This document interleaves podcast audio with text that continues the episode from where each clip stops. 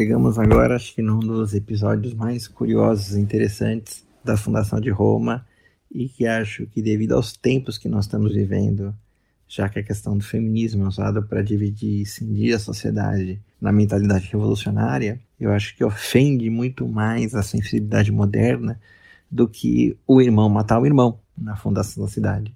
O rapto das Sabinas, eu acho que faria com que se tomasse muito mais cuidado de se falar hoje em dia do que o singelo fato do irmão, como Caim Abel, matar outro irmão. Mas o rapto das Sabinas aconteceu realmente logo depois da fundação de Roma, logo nos dias em seguida da fundação de Roma. Aconteceu o seguinte, como foi dito, né, Roma surgiu como um asilo. Rômulo queria aumentar logo a população, tinha os colonos de Alba Longa, e para ele aumentar logo a população, ele transformou a cidade em cidade de abrigo. Então todo mundo, todos os criminosos da Itália desceram para Roma para começar a morar na cidade. Daí veio os grandes padres romanos, do bando de criminosos. Mas tudo bem.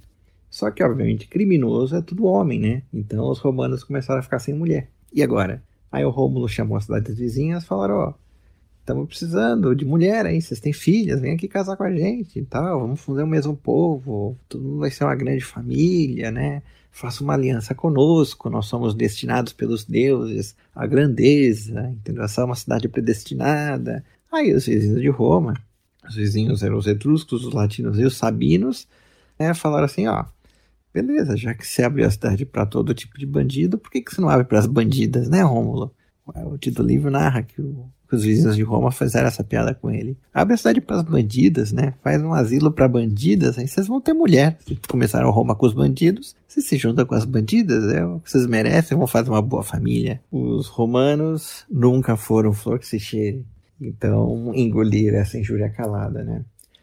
Perto de Roma havia o povo dos Sabinos. Os Sabinos eram um povo muito antigo, um povo muito sábio. Há quem diga que eles descendiam dos espartanos era um povo bastante forte e bastante piedoso. E os sabinos estavam cheios de filhas solteiras. Então, de todo mundo lá, o pessoal viu que a oportunidade era os sabinos.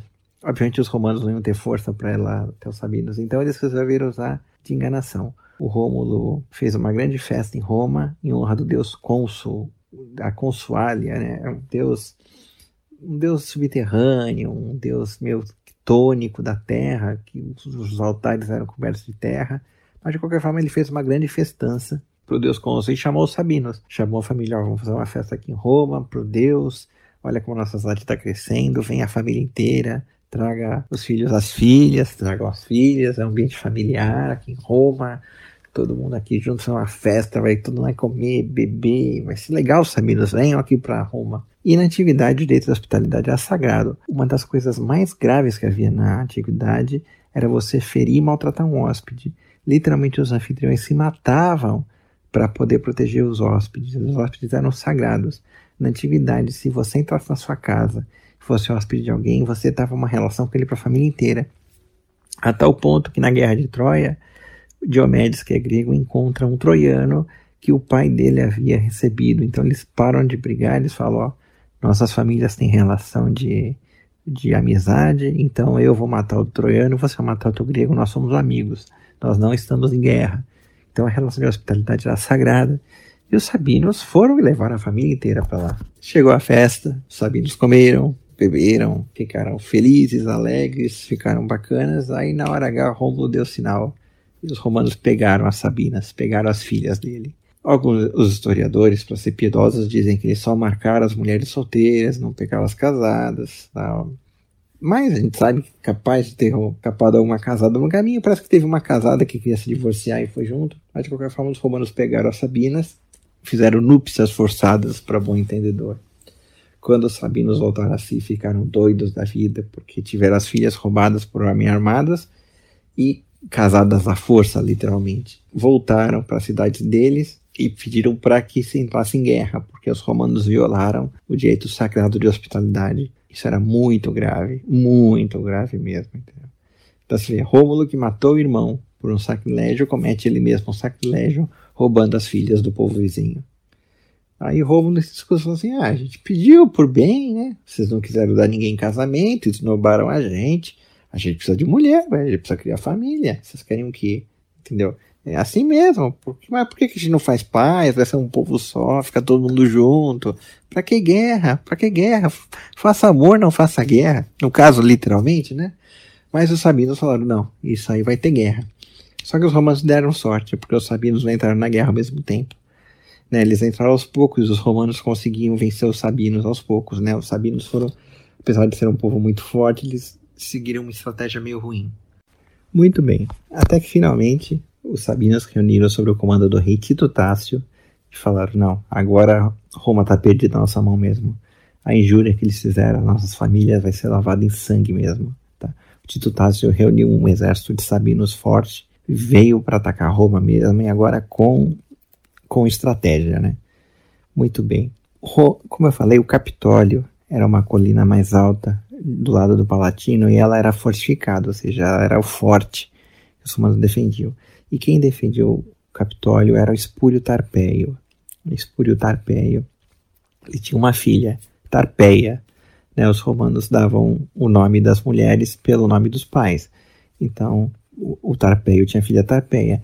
E os sabinos eles tinham por hábito usar braceletes de ouro no braço. A Tarpeia chegou até o rei dos sabinos e falou assim: ó, se vocês me derem o que vocês trazem do braço esquerdo, se referindo ao bracelete, eu vou abrir de noite o Capitólio para vocês entrarem. Eu vou abrir o portão, eu tô lá dentro. O Tito Tassi aceitou. E de fato, na calada da noite, a Tarpeia vai lá, abre o portão do Capitólio, os sabinos entram, matam os romanos e tomam o Capitólio. Então os sabinos entram no coração de Roma, tomam a cidadela dos romanos. E os romanos ali no Palatino ficam desesperados, perdidos, chegando àquela famosa tradição de que nunca confie num traidor nem naquele que você fez, chegou a vez do Tito Tássio pagar a Tarpeia.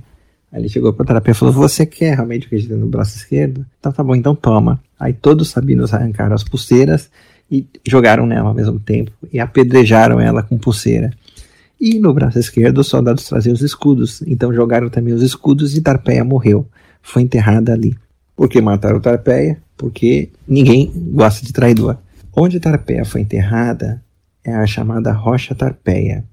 Essa rocha, ela fica no declive do Capitólio para o Fórum Romano e ali começava a haver execuções. E essa rocha tem até hoje entre o Capitólio e o Fórum Romano, a Rocha Tarpeia. Quando mais tarde é feito o Templo de Júpiter Óptimo Máximo, o túmulo de Tarpeia é exumado e é tirado de lá, mas ficou o nome dessa pedra. E a pedra onde a traidora foi enterrada se tornou a pedra das execuções.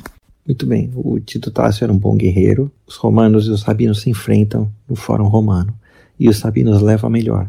O Rômulo toma uma pedrada na cabeça, naquela época tinha muita, muito disparo de pedra com funda, assim como o rei Davi, os antigos também usavam muita pedrada e os romanos fogem.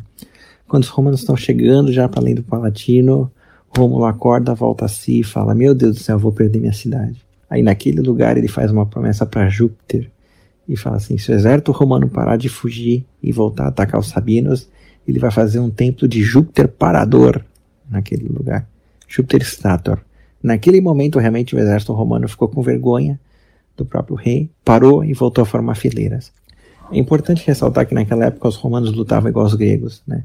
Eles lutavam com os hoplitas, com escudos de escudos redondos, eram os sabinos que usavam escudos quadrados, que os romanos adaptaram, mas naquela época basicamente uma disputa de dois exércitos gregos. Pensa nos 300 de Esparta, mas sem a sensibilidade homoerótica moderna, porque quem tem juízo não vai, por mais malhado que você seja, de peito aberto para a batalha. Quem é rico se vestia inteiro de couro, então, couro e bronze. Então eles eram hoplitas, né? Eles tinham escudo, tinham lance, tinham armadura.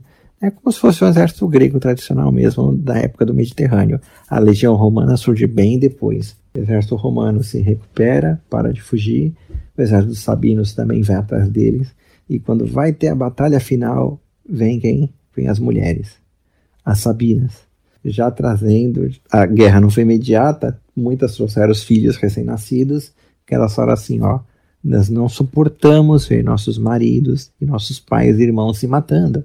O que aconteceu, aconteceu, mas agora nós temos família, nós temos maridos, e não pode haver isso, do sogro matar o genro, o genro matar o sogro. Façam as pazes por nós. Os sabinos que já estavam vendo que as favas já estavam perdidas mesmo, já tinha se casado todo mundo, já tinha até filho. E os romanos também, que estavam com medo de perder a guerra, fazem a paz. Ajudado pelas esposas e pelas filhas, os sabinos e os romanos fazem paz. E o Rômulo chama os sabinos para morar em Roma.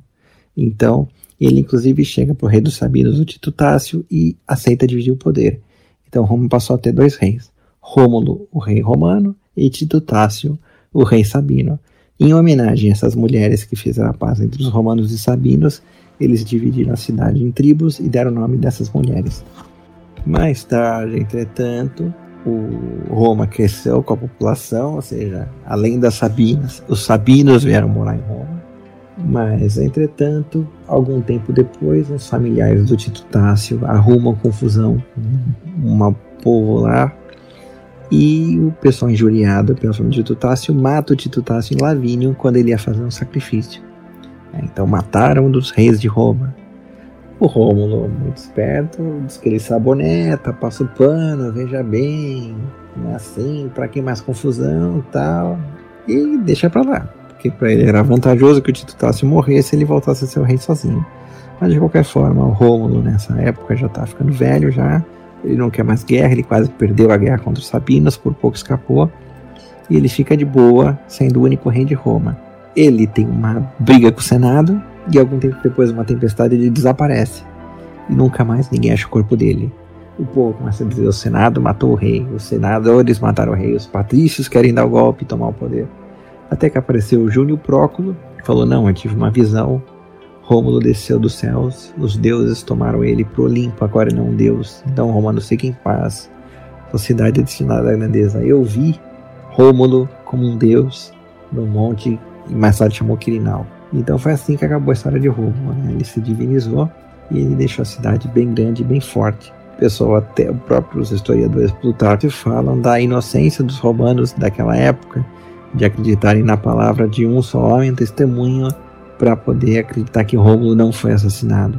É, mas o fato é que naquela época ninguém achou realmente o, o corpo de Rômulo, então se ele tivesse sido assassinado, a história oficial diz que Rômulo foi divinizado.